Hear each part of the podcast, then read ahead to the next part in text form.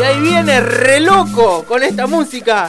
Es nuestro amigo Marcelo Díaz. ¿Qué haces, Marcelo? Bienvenido. ¿Cómo va? Oh, mirá, estamos en el mismo lugar, Qué boludo. bueno volver. Qué... Es la- esta semipresencialidad, ¿no? Mirá, ahí está en, en la casa Pascual riéndose. Igual se está riendo porque está en su casa, tomando el café que a ella le gusta. Está, está, Está re, piola. re tranqui, está, ¿no? Está piola.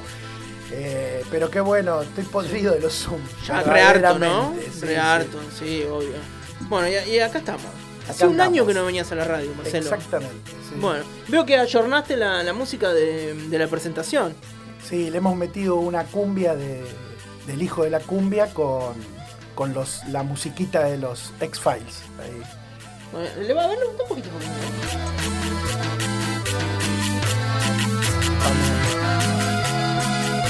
¿Te gusta Pascual? Me encanta. Ahí está, podés saludarlo a Marcelo igual.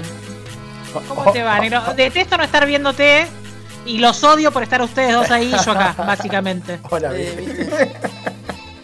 Y pasa que, viste, que a la guerra van los hombres. Claro. Juan. Bueno, bueno, bueno.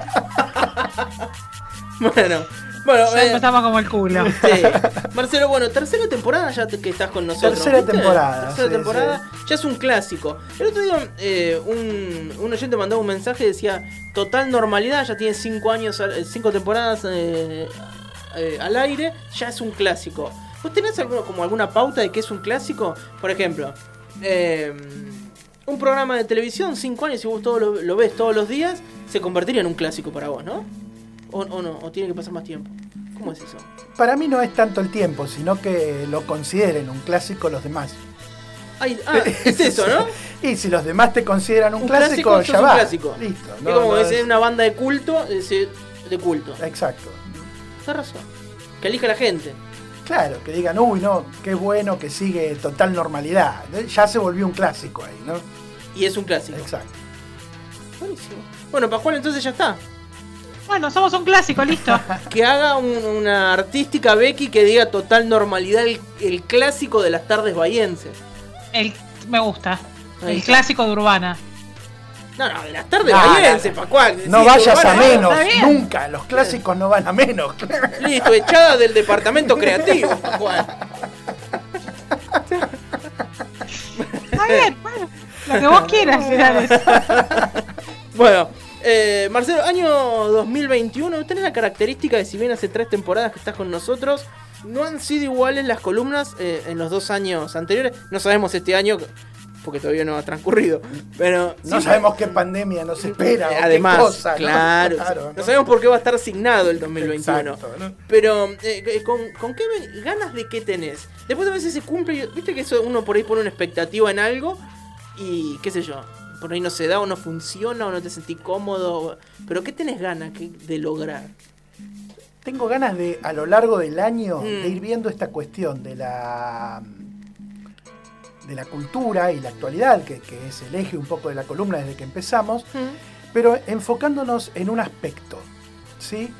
Tenía ganas de ver cómo dentro de, de la cultura, que siempre decimos es algo heterogéneo, cómo se toman materiales de un lado, se pasan a otro, cómo, cómo se traducen ciertas cuestiones de un país a otro, de una situación a otra, y cómo está en medio, eh, y juro que lo venía preparando antes de que saliera el tema hoy de, de lo de Colón, Sí, cómo está en medio un concepto que me gustaría ir desarrollando a lo largo del año, que es el de eh, colonialidad del poder y colonialidad de la cultura.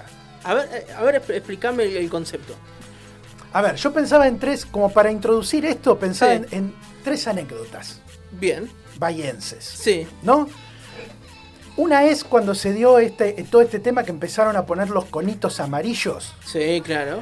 Y bueno, y se armó un revuelo, que por qué ponen esos conitos amarillos, que no ponen los conitos amarillos, que protestaban los comerciantes, que qué sé yo. Sí, Y en Twitter, eh, Marisco sube una foto de los mismos conitos amarillos en Nueva York. ahí tenés, para que no hable la gilada. ¿No? Eso. New York City. ¿No? Y, lo bueno, y lo puso y lo retuitearon Y todos, los jóvenes alocados del gobierno. Viste que son como un grupo de adolescentes, de tardo adolescentes, así que se, se tuitean entre ellos y se comentan y eso. Se tuitean encima, eso les pasa. Bueno, y, Y yo digo, ¿cuál es el gesto de, de no explicar por qué poner los conitos y, poner la foto de Nueva York, Claro. ¿no? Estaba buena la foto igual. La foto estaba bárbara, pero Sí. el tema es como decir, a ver, vos me podés discutir a mí, Sí. podés discutir a planeamiento urbano, pero no podés discutir algo que se hace en Nueva York. Ni hablar. Digo, si se hace en Nueva York, ¿qué Nah. vamos? ¿De quién sos vos para Sí. discutir, no? Es como- claro. estamos todos locos, digamos. como Sí. que en sí, y aparte hay como otro gesto que encima que te estoy poniendo los mismos conitos de Nueva, Que York, te quejas. Sí.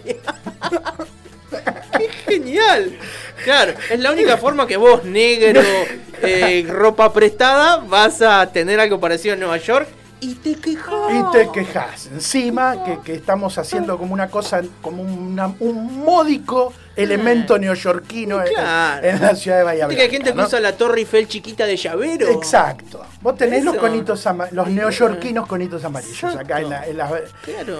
La otra es, en el medio de todas estas cuestiones que se anuncian de las reformas del Parque de Mayo, Sí. con, los car- con los nuevos carritos, más las cervecerías y las plataformas, qué sé yo, en, en un- una serie de comentarios de, de Instagram, alguien pone, se está pareciendo a Palermo esa zona. Ah, ah, muy bien. Como el mejor elogio que le podés hacer, ¿no? Sí, A algo. Porque, digamos que eh, Bahía, decíamos, siempre se quiere parecer a Buenos Aires, Claro. ¿no? Yo diría que ahora ni siquiera, ahora se quiere parecer como a Palermo, ¿no? Viste que está Palermo Sojo. Sí, Pa- sí. Vendría a ser como, vendríamos a ser como Palermo White nosotros, ¿no? Como una especie de extensión de Palermo, una- un sector de Bahía, Sí. digamos, ¿no? Que es como, que es el centro, Avenida Lema, el Parque de Mayo. Claro, sí, está bien. Esa zona, ¿no? Que parece que Gay por momentos como el intendente del centro, Avenida Lema y el Parque de Mayo, ¿no? Y entonces, que no sería Bahía Blanca, sería como Palermo White, Me eso gusta. de algún modo, ¿no? Me gusta, como una ciudad dentro de una ciudad. Exacto, ¿no? Y la, y la tercera anécdota, un amigo escritor muy Mm. conocido, Sí. hace muchos años, Sí. se reúne con él, con quien era entonces el subsecretario de Cultura, ¿no? Mm, Le va a pedir plata para publicar un libro, obviamente, ¿no? bien. Lo que hacen ustedes, básicamente. Lo que hacen todos los artistas que vamos a manguear para que nos paguen las cosas, ¿no? Entonces va a pedir plata para que, para, porque tenía la- la oportunidad de publicar un libro. Sí. El subsecretario de Cultura le parecía medio saladito lo que le estaba pidiendo mi, mi amigo escritor famoso. Y entonces es como que le daba charla y qué sé yo, pero en realidad lo que le interesaba era traer espectáculos de afuera para que el público bahiense vea el buen arte tirándole cada tanto algunos mangos a los de Bahía, porque tenés que mantener Sí. para que no se te arme de, de y esas cosas, ¿no? Entonces, le argumenta algo, de, algo así como, bueno, pero nosotros estamos tratando de generar, traer espectáculos de calidad para que la gente de Bahía vea. Mi amigo escritor le argumenta que la literatura bahiense es muy buena y tiene reconocimiento afuera, Claro. dentro de un círculo literario, qué sé yo. La conversación es como que se empieza a picar Mm, mm. Y en un momento el subsecretario de Cultura dice, bueno, bueno, a ver, si fueran tan buenos no estarían todos viviendo en Bahía Blanca. No. Muy buena manera de patear todo el tablero a la mierda, ¿no? Como de cortar, ¿no? Y- No, es una buena ciudad para Nueva York, sería, ¿no? Una buena ciudad. O Buenos Aires mínimo, ¿no? Mínimo Buenos Aires, Buenos sí, Aires. sí. Y el que está en Buenos Aires quiere estar en, En en Nueva York. Nueva York, sí, obvio. Y el que está en, Buenos, en Nueva York le dicen Buenos Aires y dice, ah, sí, Brasil. ¿No? Claro. Como re abstraído del mundo, no viviendo en Nueva ¿Qué le York, ¿no? importa, claro. ¿no? En un, en un monoambiente de 3 mil dólares por mes, ¿viste? Entonces digo, me, interesaba esto, que es esta cuestión que hay en Bahía, que no se da solo en Bahía, se da en muchas ciudades del interior y, y se da también en el, en el país respecto del exterior, Sí. de esta cuestión de que mucha gente siente que este no es un buen lugar para vivir porque no es como otros lugares que son mejores, Europa y Estados Unidos concretamente, ¿no? Sí. Digo, algo que ha encontrado su expresión política en Cambiemos, esta cuestión de que tenemos que insertarnos en el mundo, ¿no? Porque estamos atrasados, porque como somos Argentina estamos atrasados, entonces tenemos que ser como esos países, eh, tenemos que luchar contra la africanización Oh. del conurbano y ese tipo de cuestiones. Y me preguntaba cómo, cómo encarar esta relación, ¿no? De, Sí. de- Que pasa muchísimo, claro, ahora que lo decís. es, hay, hay- hay un sociólogo peruano que desarrolla el concepto de colonialidad. Que él dice, a ver, nosotros tenemos, tuvimos un, eh, el continente fue colonia, ¿no? Colonia de España, colonia de Brasil, eh, colonia de Holanda, de, de- de- de- de otros pequeños países ahí cerca, entre Venezuela y- y- y Brasil. Y eso es lo que llamamos colonización, ¿no? La colonización es que un pueblo no, no detenta su soberanía, sino porque la ejerce otro pueblo que lo está dominando de algún modo, ¿no? Sos colonia de, ot- de otro pueblo, ¿no? Como, como pueden ser las Malvinas respecto al Reino Unido en este momento, ¿no? O Bien. Gibraltar. Eso ha ido desapareciendo y esa colonización se termina en Latinoamérica en el siglo XIX con las independencias de los estados nacionales. Lo que dice eh, Quijano es lo que desaparece es la colonización como dominio de un, es- de un gobierno, de una nación sobre otra, pero lo que nos queda es la colonialidad. Dice, una matriz de poder y de cultura que no se termina de sacar y que hace que las nuevas naciones sigan funcionando con los Como antes. mismos parámetros Claro. de, la, de la colonia, ¿no? Sí. Eh, y que hace que diga, bueno, nada, se, las, la- el, el arte que se hace acá vale menos, el, las cuestiones que se descubren acá valen menos o valen cuando las sancionan desde afuera, por eso justo decía, eh, descubrimos a Milstein porque le dieron el Nobel, ¿no? Claro. que es como la, la mirada externa que tiene que Sí. venir a decirnos que somos buenos, ¿no? Sí. Cuando la mirada externa nos dice eso, decimos, ah, mirá qué bárbaro. Ah, ¿No? bueno, ahora sí te ahora, ahora sí te podemos dar una calle, ¿no? Bueno, vos sabés que, Claro, ¿no? viste que, eh, lo voy a nombrar de nuevo a Fernando Balestra, el pianista. Viste que tiene como frases hechas que tira cada tanto. eh, el no me funciona el postnet, eh, todo muy rico. Tiene una que, claro, se lo deben haber dicho él varias veces, que vos te tenés que ir a Buenos Aires. Exacto. ¿Qué es eso que, que decías que le dijo el subsecretario de Cultura? Si son tan buenos los artistas de Bahía, ¿por qué no están en Buenos Aires? Claro, porque o por qué viven acá, ¿Por qué ¿no? viven acá? Porque si vos sos bueno te tenés que ir. Claro, si no, ¿qué haces ¿No? acá? Y, y si sos bueno en Buenos Aires te tenés que ir a Europa o te- hasta. Berlín o a Nueva York Ah, o a bien. París. ¿no? Claro, claro. Ese- esa, esa matriz, dice Quijano, de, de- de poder, de, de saberes, de cultura, que es profundamente racista, ¿no? Que- y que estructura una, cu- cuestiones de dominaciones de eh, raza, eh, clase y género. Porque digamos, ¿quiénes, quiénes detentan el poder o los lugares privilegiados? Hombres blancos de eh, sectores eh, poderosos. Sí, acomodados. Digamos, ¿no? Esa matriz. dice, esa matriz filtra las relaciones interpersonales también. Dice, y está profundamente arraigada. De ahí que a partir de este concepto surgen movimientos de, que hablan de decolonidad o postcolonialismo, ¿no? para, tra- para tratar de siempre estar viendo por dónde pasa esta cuestión de que lo nuestro o lo que se produce acá vale menos que lo que se produce en otro lado o viene de otro lado, o por qué el hecho de querer todo el tiempo estar tratando de parecerse Algo que está allá afuera. algo que está afuera, ¿no? Que digo, es esto, de decir, bueno, eh, ¿por qué ponen colitos amarillos? Bueno, te pongo la foto del conito de Nueva York. Claro. Porque a mí me puedes discutir, pero a Nueva York no le puedes No. discutir. Y en eso es algo en el que está de acuerdo el que pone la foto y el que la mira también, porque el que la mira dice, ah, me cagó, porque si lo pones Sí. está en Nueva York, Obvio. yo qué voy a decir, Más ¿no? vale.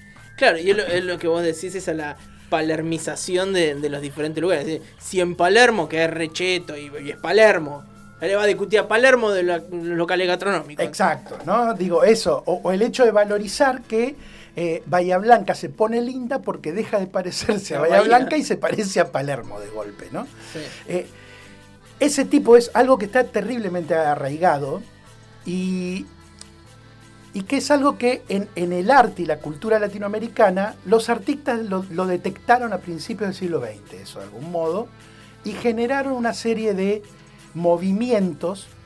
Por ejemplo, Borges tiene un texto del año 32 que se llama El, escritor argentino y la tradición. ¿Mm? Borges que venía de escribir sobre gauchos, sobre compadritos, ¿no? una, una visión del, tratando de apropiarse de lo que es lo que era el ser nacional, que era algo que estaba muy en discusión en, en ese momento, desde una perspectiva conservadora, ¿no?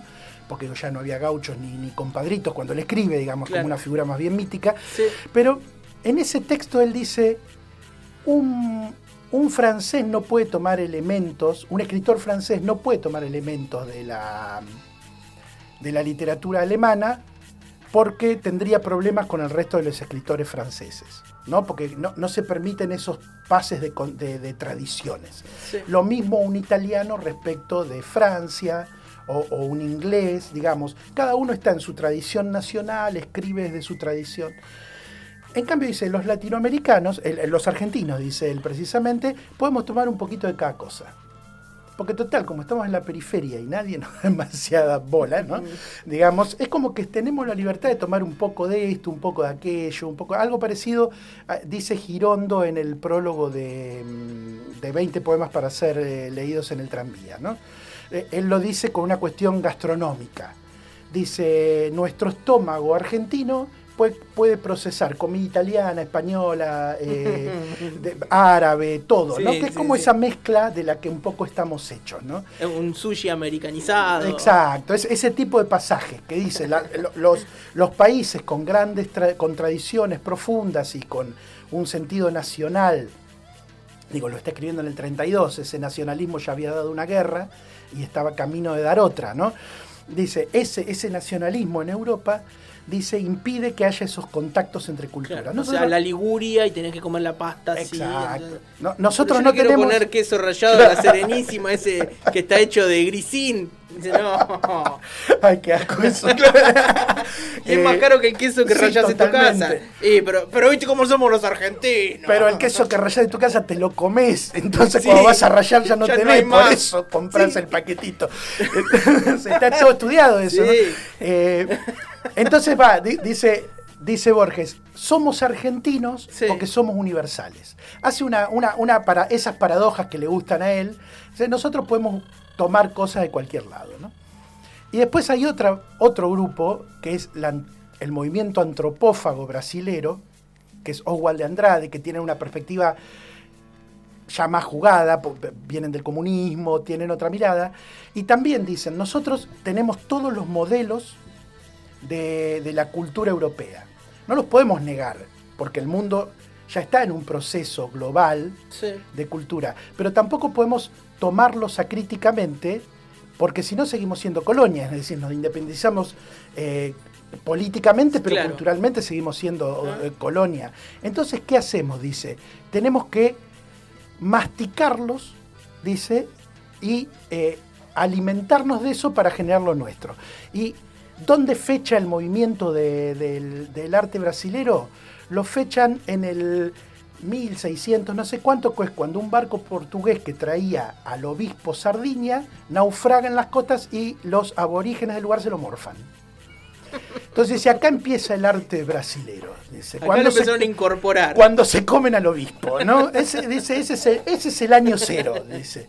Ahí está. Acá empezamos a darnos cuenta Después que, del obispo. que eh, Europa viene a controlarnos pero, y Europa nos alimenta, pero nosotros la tenemos que masticar bien a Europa para que no nos controle del todo, ¿no? sí.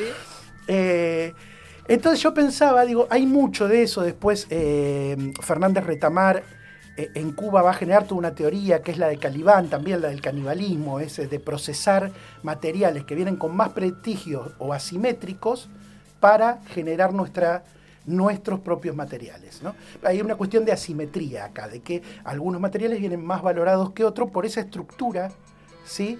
Eh, de colonialidad de, la, la que hablaba Quijano. Y entonces decimos, bueno, ¿cómo se dan todos estos procesos? ¿no? Y, a, y a mí es algo que me interesaba este año ir viendo, por ejemplo, en algunas cuestiones de, de- de Bahía, no sé, digo, arquitectónicamente hay como unos art deco dando vueltas por la ciudad, pero digo, el, el Taberner es el ejemplo más grande, Sí. ¿no? Esa especie de, de mole neoyorquina que Que tenés tiene ahí. un solo balcón. El tabernar. Claro, Un solo balcón. Que es rarísimo. Claro. decís, Eso es una de las personas que vive ahí. Es el único que tiene un balcón en todo el tabernar. claro. Que yo solo lo Y lo envidian los Sí, demás obvio, vale. Yo le tiraría todos los puchos y las latas de birra bolladas desde el 8, ¿viste? Digo, tenés eso, pero tenés, por ejemplo, Hmm. un montón de casitas Art Deco dando vuelta Sí. en los barrios. Claro.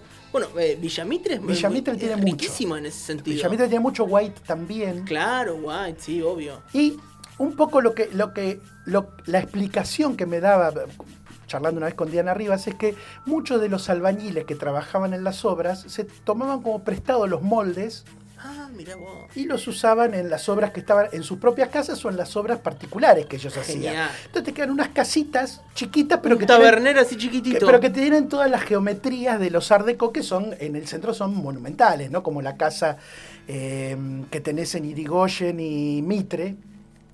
Claro, Irigoyen Sí, y. Mitre, claro, enfrente a la galería, la de...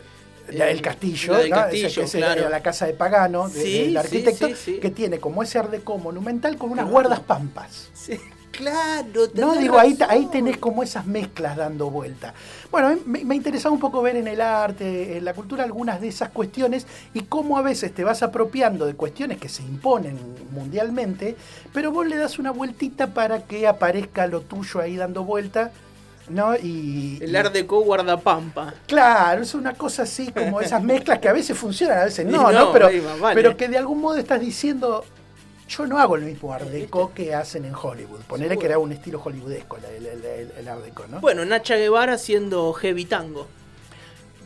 M- miles, ¿eh? Digo, una de las cuestiones que traía para, para que, que preparo para otras columnas es, por ejemplo, el año pasado eh, se declaró Patrimonio Universal de la Humanidad el chamamé.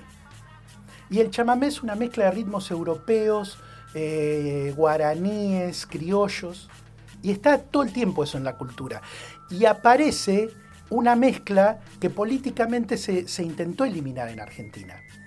¿no? Digo, nosotros tenemos el mito de el crisol de razas. ¿Viste que te decían cuando ibas a la escuela Sí, en. Argentina crisol de raza? El crisol de razas, el crisol es una olla de fundición. Es como decís, eso es un crisol. Es decir, todas las diferencias que vos traes, siendo indio, italiano, español, todo, tirala acá que te la fundimos y te hacemos un argentino. Es Ah, como un, un molde, caldero, como claro. un molde cuadrado así Sí, sí, y sí. después son todos iguales, ¿no? Digo, la, la metáfora del crisol es terrible, ¿no? Es vamos a, a sacar todas las diferencias que, que en un punto es, es el programa de la derecha argentina frente a la- a- al problema que le planteaba la inmigración lingüísticamente, eh, en cuanto a tradiciones, en cuanto a política, ¿no? Muchos Sí. militantes anarquistas o, o de izquierda. Entonces, es eh, la escuela eh, se transforma como una gran convertidora de argentinitos, los hijos de esos inmigrantes, ¿no? Claro. Que es tratar de hacer olvidar eso que traían los padres para formatear argentinos que son un crisol de raza, pero que eh, son un crisol a partir de olvidar las tradiciones que, que- que traen sus padres y esa diversidad que era como terriblemente conflictiva, ¿no?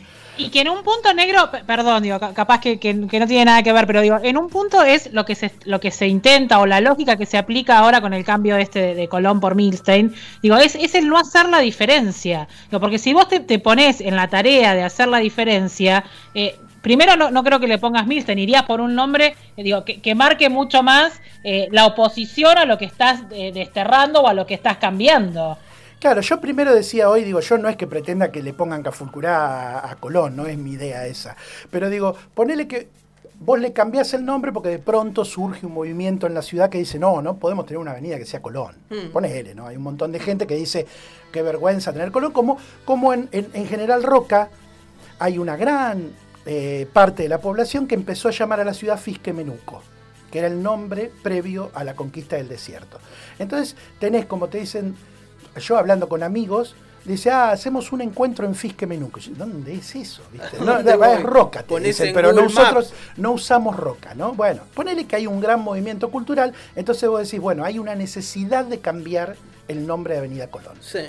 ¿no? Discutamos qué nombre le ponemos. No, no está esa necesidad instalada en la población, eso es real. No, no está, no, no hay, no es que la gente dice, uh, cambiemos eso, saquemos Colón, pongamos otra cosa. Abramos una votación en redes sociales. Entonces vos decís, bueno, ¿para qué le vas a cambiar si no hay una necesidad de cambiarlo? Un- y el nombre está instalado un poco esto que dice José, que acuerdo totalmente. Marcilesi, claro. Claro. Y si tenés la necesidad, bueno, ¿cómo lo cambias? Algo que tampoco te borre el hecho de que durante mucho tiempo la ciudad estuvo de acuerdo en que se llame Colón. Obvio. Entonces, qué sé yo, le pones Cafulcurá si sos como muy jugado. Sí. Si no sos tan jugado, le pones Cacique Venancio, que era un indio amigo, que era el que recibe a Estomba y a, y Sí. a, y a Parchape, ¿no? Y, y si no, le pones pueblos originarios, y si no, le buscas algo, qué sé yo, ¿no? Que, que sea ahí, pero que no te borre totalmente que uh, durante mucho tiempo se llamó Colón, la Claro, principal sí. avenida, ¿no? ¿Te imaginas se llama Avenida Pueblos Originarios? No existe eso, eso es como en un mundo de fantasía. Pero digo, ahí se... Pero, ahí pero es que hacer el ejercicio de cambiar de nombre por cambiar de nombre sin ninguna explicación, como poner conitos eh, porque se usa en Nueva York, digo, hasta vacía de contenido el nombre del, del- del homenajeado o del supuesto homenajeado.